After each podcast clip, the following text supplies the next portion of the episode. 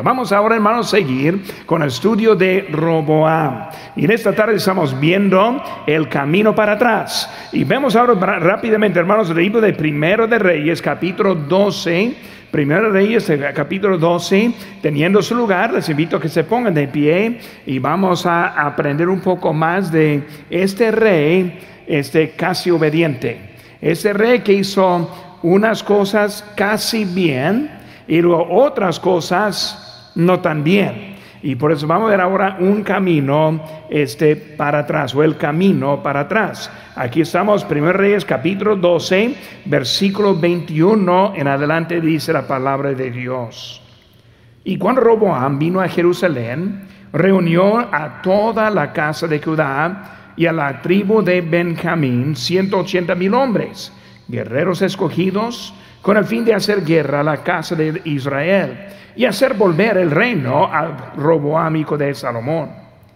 Pero vino palabra de Jehová a Semanías, varón de Dios, diciendo, habla Roboam hijo de Salomón, rey de Judá, que, y a toda la casa de Judá y de Benjamín, y a los demás del pueblo, diciendo, Así ha dicho Jehová, no vayas ni pelees contra vuestros hermanos, los hijos de Israel. Volveos cada uno a su casa, porque esto lo he hecho yo.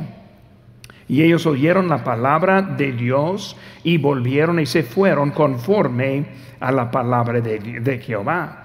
Entonces reedificó Jeroboam a Siquem en el monte de Efraín y habitó en ella y saliendo de allí reedificó a Penuel. Y dijo Jeroboam en su corazón, ahora se volverá el reino a la casa de David. Si este pueblo subiera a ofrecer sacrificios en la casa de Jehová en Jerusalén, porque el corazón de este pueblo se volverá a su señor Roboam, rey de Judá, y me matarán a mí y se volverán a Roboam, rey de Judá.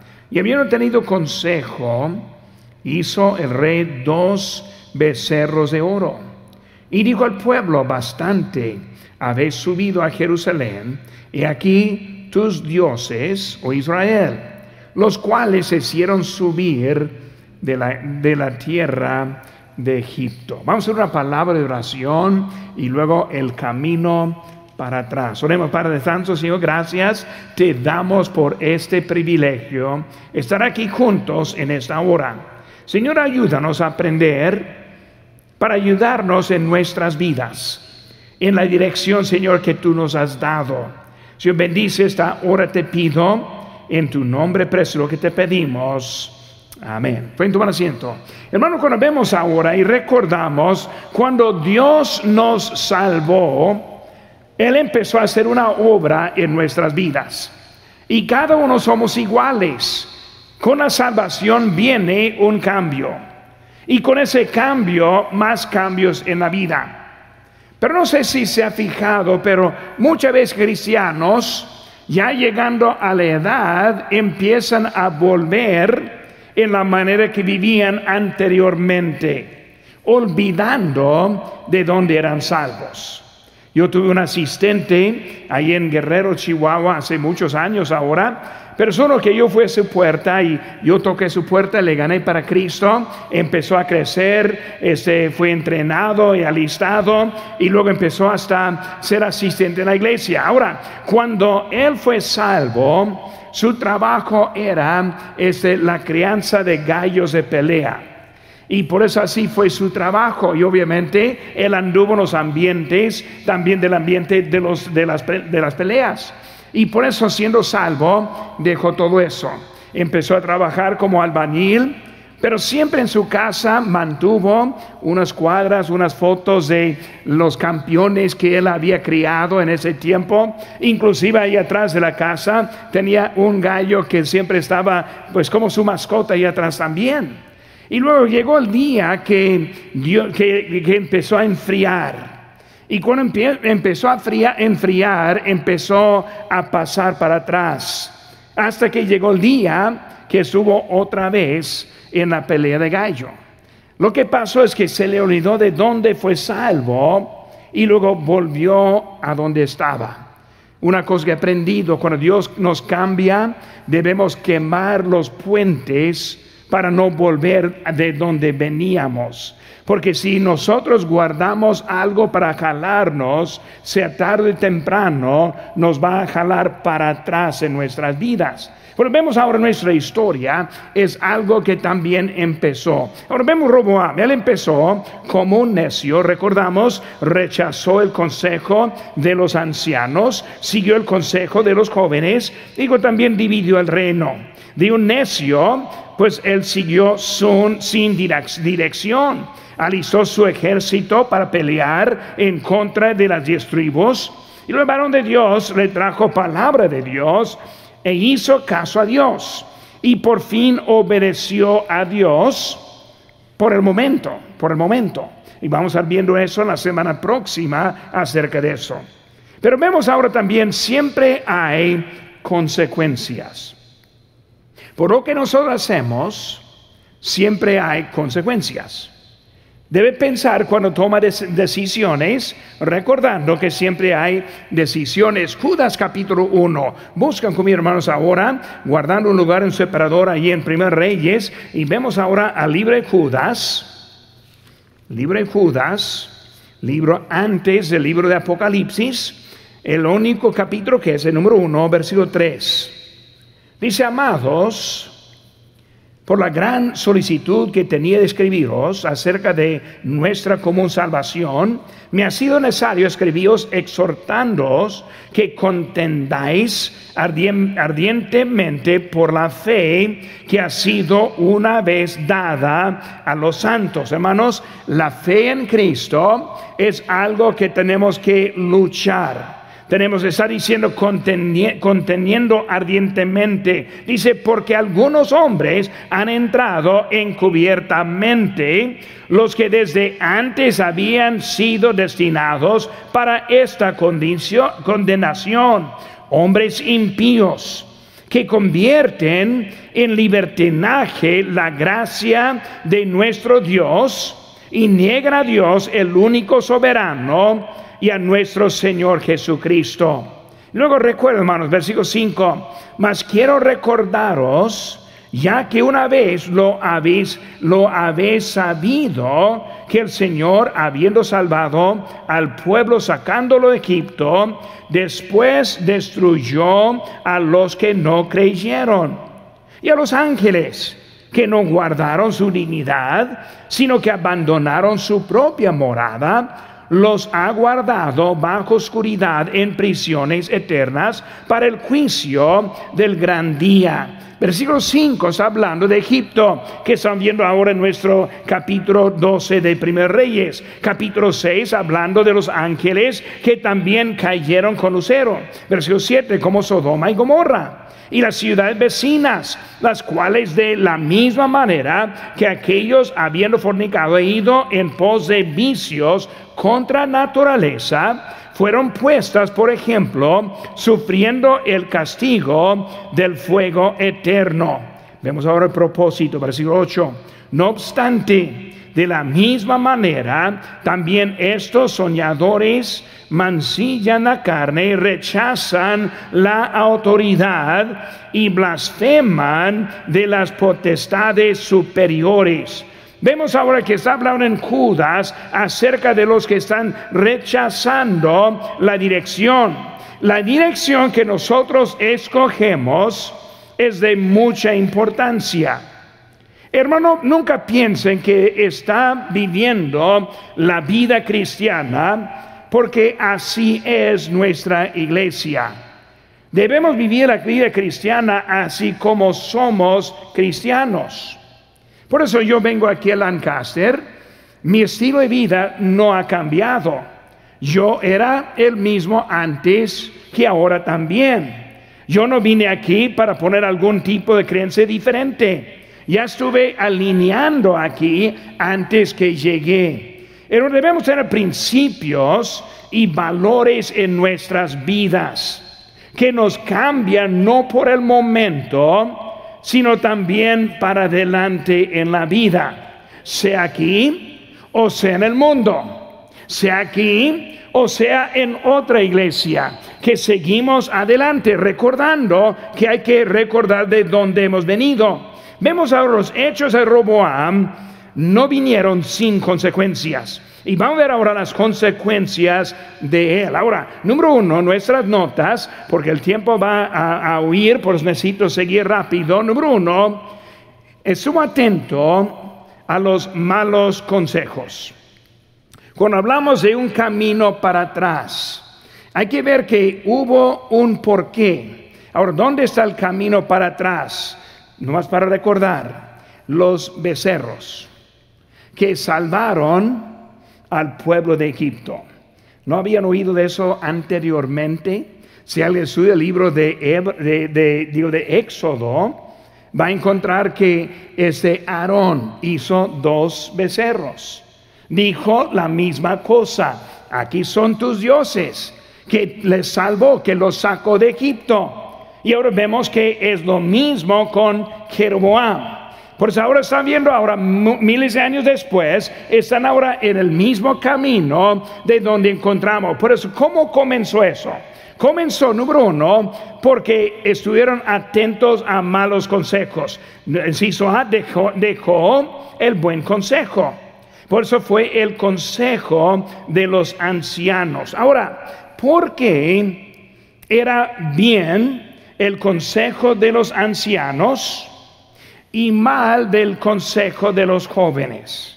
Ahora, no era porque los jóvenes eran malos y los ancianos buenos, o los jóvenes pecadores y los ancianos perfectos.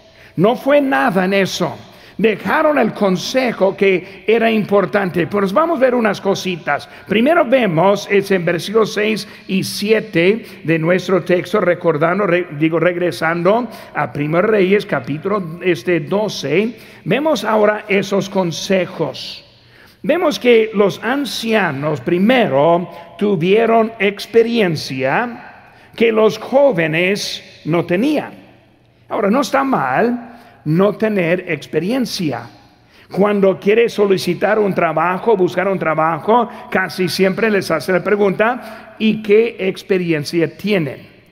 Y si dice, pues nada tengo, pues a lo mejor no le va a querer ocupar porque quiere alguien con experiencia. O puede decir, no tengo experiencia y va a decir, eso es lo que yo quiero, porque yo quiero enseñarle en la forma que nosotros andamos. Por eso, desde que tiene o no tiene no es la cosa. Pero en este caso, la experiencia fue muy importante. ¿Cómo vemos la experiencia de esos ancianos? Primero, ellos conocieron a Salomón. Pues cuando están hablando ahora, están hablando de su experiencia con Salomón. Por eso, mi hijo, escuchen, porque yo conozco los errores de Salomón. Yo conozco por qué ahora quiere desertar el pueblo. Yo sé por qué, porque ellos conocieron, los jóvenes no. Vemos también que ellos conocieron al pueblo, no solo a Salomón, sino también el mismo pueblo. Probablemente ellos habían escuchado los chismes también. Ellos supieron que el pueblo ya estaba cansado, no iba a aguantar mucho más. Yo conozco a Salomón, yo conozco al pueblo, por eso estoy dándote este, este consejo también. Ellos conocieron el trasfondo para tomar una decisión sabia. Porque cuando vemos a ellos, están ahora dando atento, deberían dar atención a él, porque a ellos por ese motivo. Cuando hablamos, hermanos, de la dirección del ministerio, nosotros seguimos muchas veces confiando en los ancianos. Confiamos en el pastor Chapo. Por eso nosotros seguimos el ministerio en confianza. No necesitamos saber todo, porque muchas veces hay cosas que no sabemos. No está mal en no saberlo. Pero hay que poner la, confianza y depositarla en alguien que nos puede guiar y nos puede ayudar. Por eso cuando hablamos en doctrinas bíblicas, cuando hablamos en nuestra Biblia, ¿por qué usamos la 1960? Cuando hablamos del paso al libertinaje y a la iglesia contemporánea, vemos que hay razones por lo cual que no entramos en cambios en eso, porque confiamos en lo que otros ya saben. Por eso, eso este, rey Roboam, en vez de poner su confianza en los que podían guiarle bien, escogieron a los jóvenes, a los jóvenes. Vemos también con los ancianos, ellos nos, estuvieron aconsejando por su propio bien, pues ya estaban establecidos, ya no andaban buscando posición, simplemente querían ayudarle a Roboam. Por eso vemos también vino con un buen deseo. Ellos querían lo mejor para Roboam, también ellos querían el bien para el pueblo Israel. Por eso ellos entendieron la clave para tener el éxito en su reino. Por hermano, estoy diciendo, en nuestra vida comienza cuando vamos un paso para atrás, comienza con malos consejos. Comienza confianza en confianza en otros. Por eso cuando hablamos, hermanos, de ellos, Dios nos da dirección este, con respeto de lo que Él está diciendo. Primero Timoteo este, 5.17 dice, los ancianos que gobiernan bien sean tenidos por dignos de doble honor mayormente los que trabajan en predicar y enseñar.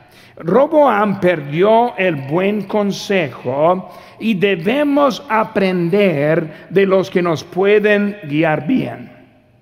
Hay muchos que andan viendo afuera, a otros ministerios, a otros campos, buscando otra manera, pensando, uh, qué suave es eso y no saben por qué no estamos pasando por allá. Como digo, con experiencia viene más conocimiento. Y cuando falta o no entiende, siempre puede preguntar. Si hay una duda, pastor, no entiendo es, hable conmigo. Yo no voy a estar este, enojado porque tienen dudas o porque tienen ese preguntas. Pero vemos así fue la cosa con ellos. También vemos en Ciso B, tomó la decisión, la decisión según el mal consejo. Pues el consejo de los jóvenes.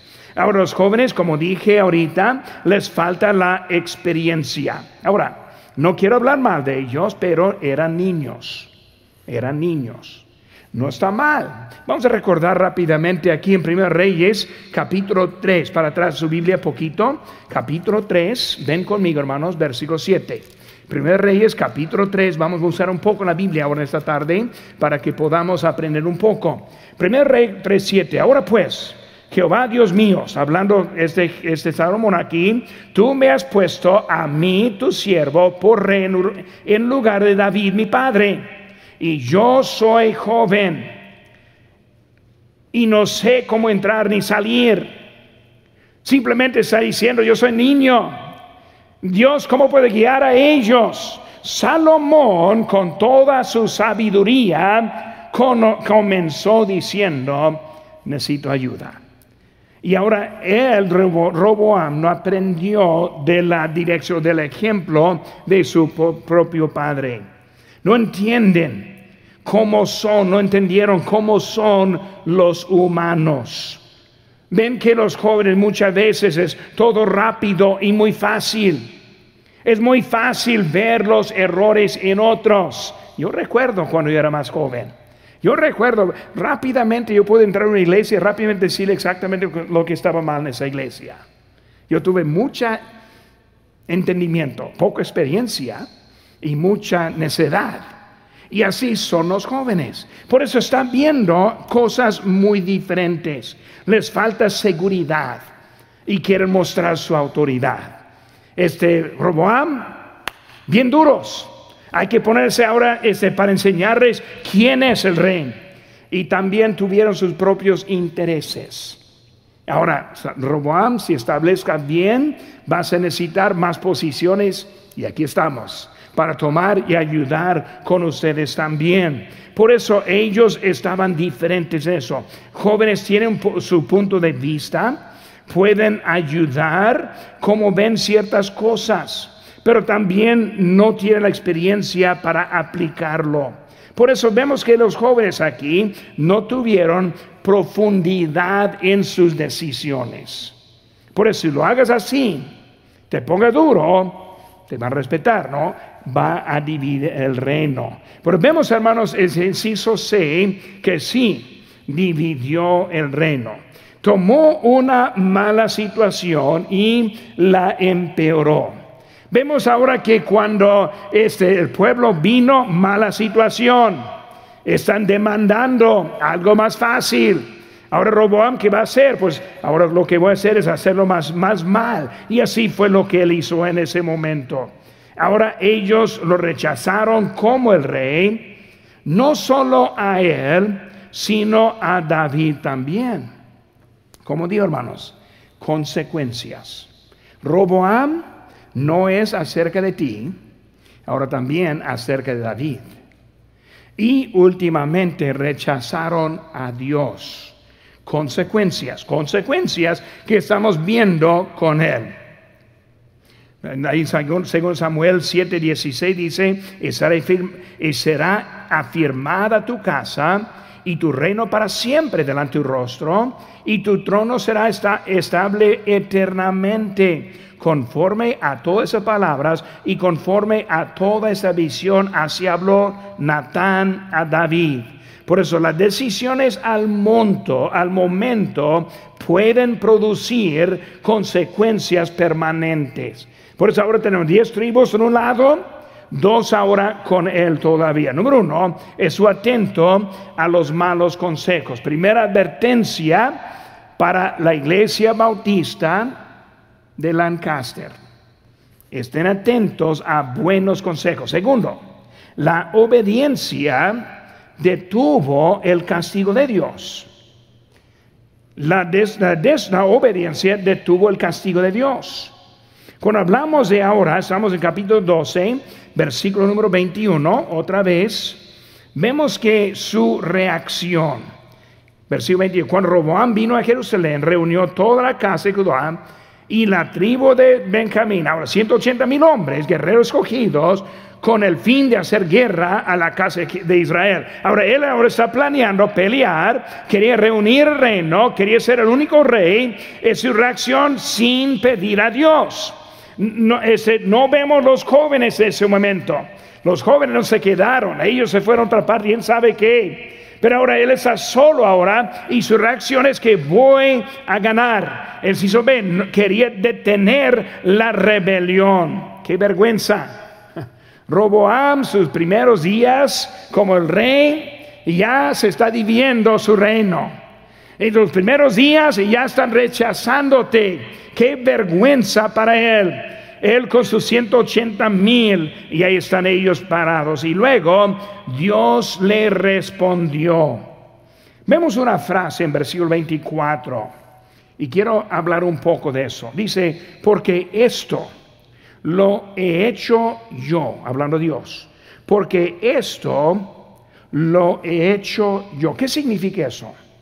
Dios está diciendo, yo hice esta división. Porque quiero que veamos un poco acerca de lo que Dios hace. Dios es la autoridad. Dios permite todo. Dios pone todo en orden. Cuando pensamos en eso, una más unas cosas para pensar en lo que esa frase. Primeramente, vemos la naturaleza de Dios. En Santiago 1.13 dice, cuando alguno es tentado, no diga que es tentado de parte de Dios, porque Dios no puede ser tentado por el mal, ni él tienta a nadie. Cuando hablamos de Dios, Él no está tentando, Él no está produciendo el mal, Él permite el mal. Pero cuando Él dice, yo he hecho esto, un buen ejemplo es el ejemplo del calvinismo. Si recordamos y sabemos, calvinismo es simplemente que Dios escoge a los que van a ser salvos. Y él decide que, pues, hermano Macías, él va a ser salvo y hermano Urquilla, él va a ser perdido. Muy bien, así, así con ellos. Dios está manipulando, escogiendo y destinando a cada uno. Porque cuando vemos e, ese, tipo de creencia, vemos que Dios este, no prestina como una decisión del gusto. Versículo según Pedro 3:9, el Señor no retarda su promesa, según algunos la tienen por tardanza, sino que es paciente para con nosotros, no queriendo que ninguno perezca, sino que todos procedan al arrepentimiento. Dios quiere salvar a todos, es su deseo. Su paciencia nos ha permitido hasta este día. Su paciencia está esperando los salvos, que digo los perdidos, que tal vez van a llegar el domingo aquí para ser salvos. Su paciencia. Él quiere salvar a todos. Pero también Dios conoce a los que van a ser salvos, los que van a ser perdidos. Nadie está sorprendiendo a Dios.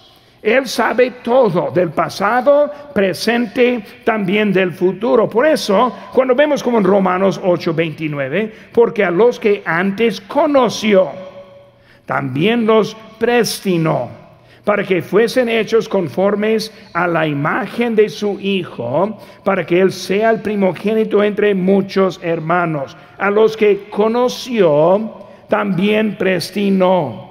Su conocimiento ya nos ha puesto en donde estamos hoy en día, no por su decisión, sino porque Él sabía.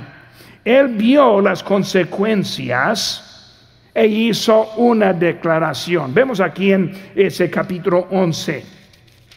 Primer Reyes, capítulo 11, más unas páginas para atrás, versículo 4. Y cuando Salomón era ya viejo, sus mujeres inclinaron su corazón tras dioses ajenos.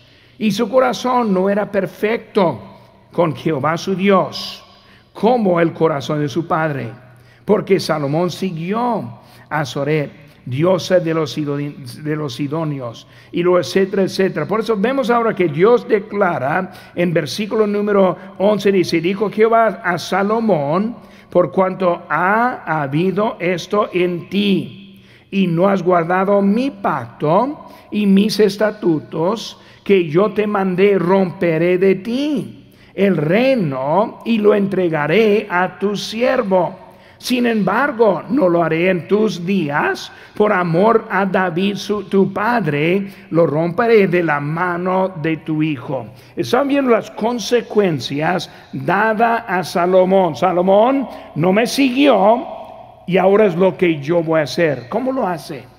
¿Cómo lo hace? Lo hace en la forma de las consecuencias. Salomón, su necedad, también pasó a su hijo.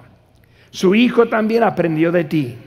Porque vemos que Dios ahora está confirmando lo que sí va a pasar en la vida de Roboam. Roboam ese obedece y el reino, ese, digo, desobedece, el reino ahora está dividido. Roboam está con Judá, y Benjamín, conocido como Judá, y Jeroboam con las diez tribus, conocido como Israel. Por eso, hermanos, nuestra vida siempre tiene consecuencias, siempre consecuencias. número, número tres, hermano. Número uno fue, eso atento a los malos consejos, la obediencia detuvo el castigo de Dios. Número tres, la decisión trajo sus consecuencias. La decisión trajo sus consecuencias. Ahora, cuando vemos ahora el camino para atrás, va a llegar ahora con Israel adorando a los, este, a los becerros de oro. Volvemos ahora qué pasó en eso. Siguió ahora que Jeroboam, Jeroboam digo, quería mantener su autoridad sobre Israel. Por eso, él dijo, si el pueblo vaya a Jerusalén a adorar, voy a perder el control, voy a perder la autoridad. Por eso está buscando una manera para mantener su esa autoridad. Por eso, él edificó algo para, para este, establecer su reino. Él vio el peligro si no tuviera lugar Y lo que vemos aquí es una situación para orar y no el propósito de orar. Una situación. No, pues pastor, hay muchas maneras para adorar. Es lo, lo que dijo Jeroboam. No es el único lugar en donde podemos estar. Es lo que dijo Jeroboam. Igual como en Jerusalén, ahora vamos a ver en Dan y vamos a ver cómo él ahora está estableciendo las mismas cosas. Por eso hay muchos que dicen, pastor, yo puedo adorar igual en mi propia casa. Pastor, ah, pues cualquier iglesia es igual pensando que puede escoger su lugar. Es lo que pasó con Jeroboam. Cuando la verdad es, hay un solo lugar en que puede adorar. Hay que entender eso, no es cualquier lado. Yo estoy en el lugar en donde yo puedo adorar. Dios me trajo aquí, me puso aquí, es el lugar. No es cualquier lugar, sino el lugar. Aún no estoy diciendo que no puede ir a visitar familia, entrar en su iglesia bautista, independiente, igual como nosotros, y adorar, si puede. Pero vuelve a su casa de adoración. Y por eso él tuvo la idea de que se podía hacer otro lugar. Por eso él construyó otro lugar, si se ve, para adorar a Dios. Betel y Dan. Ahora, cuando vemos aquí, yo tengo algunas fotos de Israel cuando estuve allí. Este, vamos a ver si lo tienen ahí atrás. Este, la primero es ese Dan y, Abraham. Ahora, cuando vemos esa foto aquí, es una puerta ahora que está clausurada, pero esa puerta es un paso natural que entra a Israel. Y cuando entra Israel, así caminó Abraham porque fue la entrada para entrar. Abraham y Sara entró por ahí. Y luego más adelante construyeron esas puertas para empezar a cobrar este impuestos para llegar a la tierra. Pero así fue el paso que hubo. También hay una foto ahí conmigo ahí delante. Si seguimos adelante, hermanos, en eso, vemos también en eso. Vemos ahora también siguiendo este ahora el templo. Por eso el templo de Dan, lo que vemos es ese momento. Adelante, hermanos, aquí están atrás. Ahí estamos, muy bien. Ahora sigue el siguiente hermano también. Hay dos o tres fotos que quiero que veamos las ruinas en donde estaba el templo de Jeroboam. Otra foto más, hermanos. Y ahí vemos ese, la estructura, los cimientos, que es lo único que hay. Hay que imaginar, hermanos, ahí mismo es donde Jeroboam estuvo. Ahí mismo con sus becerros.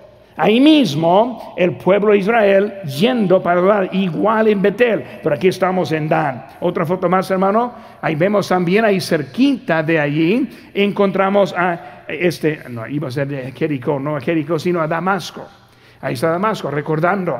Pablo caminando por allá también, y luego en camino de ese pueblo, pasando por ahí, es donde la luz del cielo cayó, ese también y Cristo hablándole. Por eso un lugar muy interesante cuando pensamos de ese lugar. Por eso este, vemos ahora también en Ciso C, cometió el mismo error que Aarón. Mismo error que Aarón. Becerros de oro. Su declaración. Aquí pueblo, son tus dioses. Igual como Aarón Igual cuando Dios, este, este Moisés bajó, rompió las tablas. Mismo lugar en donde Dios ahora va a juzgar, están el mismo con ellos también. En Éxodo 32, 3 y 4 vemos ahí entonces todo el pueblo apartó los zarcillos de oro que tenían sus orejas y lo trajeron a Aarón y él los tomó de las manos de ellos y le dio forma con buril e hizo de ellos un becerro de fundición. Entonces dijeron Israel, estos son tus dioses que te sacaron de la tierra de Egipto. ¿Qué pasó? Simplemente se les olvidó. Comencé el servicio ahorita. ¿Cuántos que veo que se olvidan? Empezó con los gallos, terminó con los gallos. Empezó sirviendo a Cristo, terminando igual como comenzó. No es algo nuevo. Es cuando dejamos los consejos. Es cuando confiamos en nuestra prudencia, en nuestra, es en nuestro juicio. Rápidamente nos vamos a buscar para terminar en 1 de Pedro capítulo 1. 1 de Pedro capítulo 1 en su Biblia, más adelante.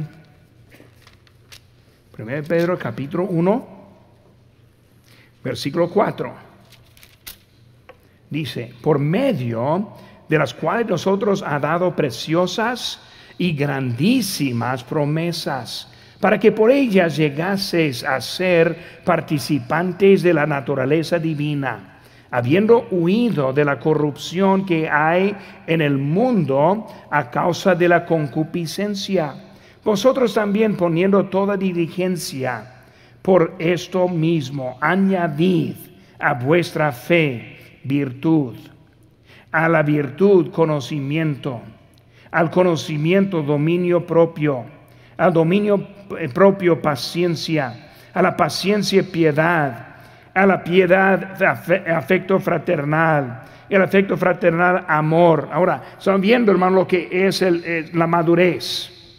Comenzamos con la fe y luego añadimos, versículo 8, porque si estas cosas están en vosotros, y abundan, no os dejarán estar ociosos ni sin fruto en cuanto al conocimiento de nuestro Señor Jesucristo. Pero el que no tiene estas cosas, tiene la vista muy corta, es ciego, habiendo olvidado la purificación de sus antiguos pecados. Así es lo que estamos hablando con Roboam, olvidando. Y muchas veces los cristianos del presente se olvidan. No, pastor, no está nada mal con tu pecado favorito. No, pastor, ya, era perdonado. No, es, ese es cuando estuve sirviendo a Dios. Ahora no es tan necesario. Y muchas veces terminamos como empezamos. Roboam nos está dando el ejemplo de cómo muchos empiezan y luego regresan a como estaban de antes.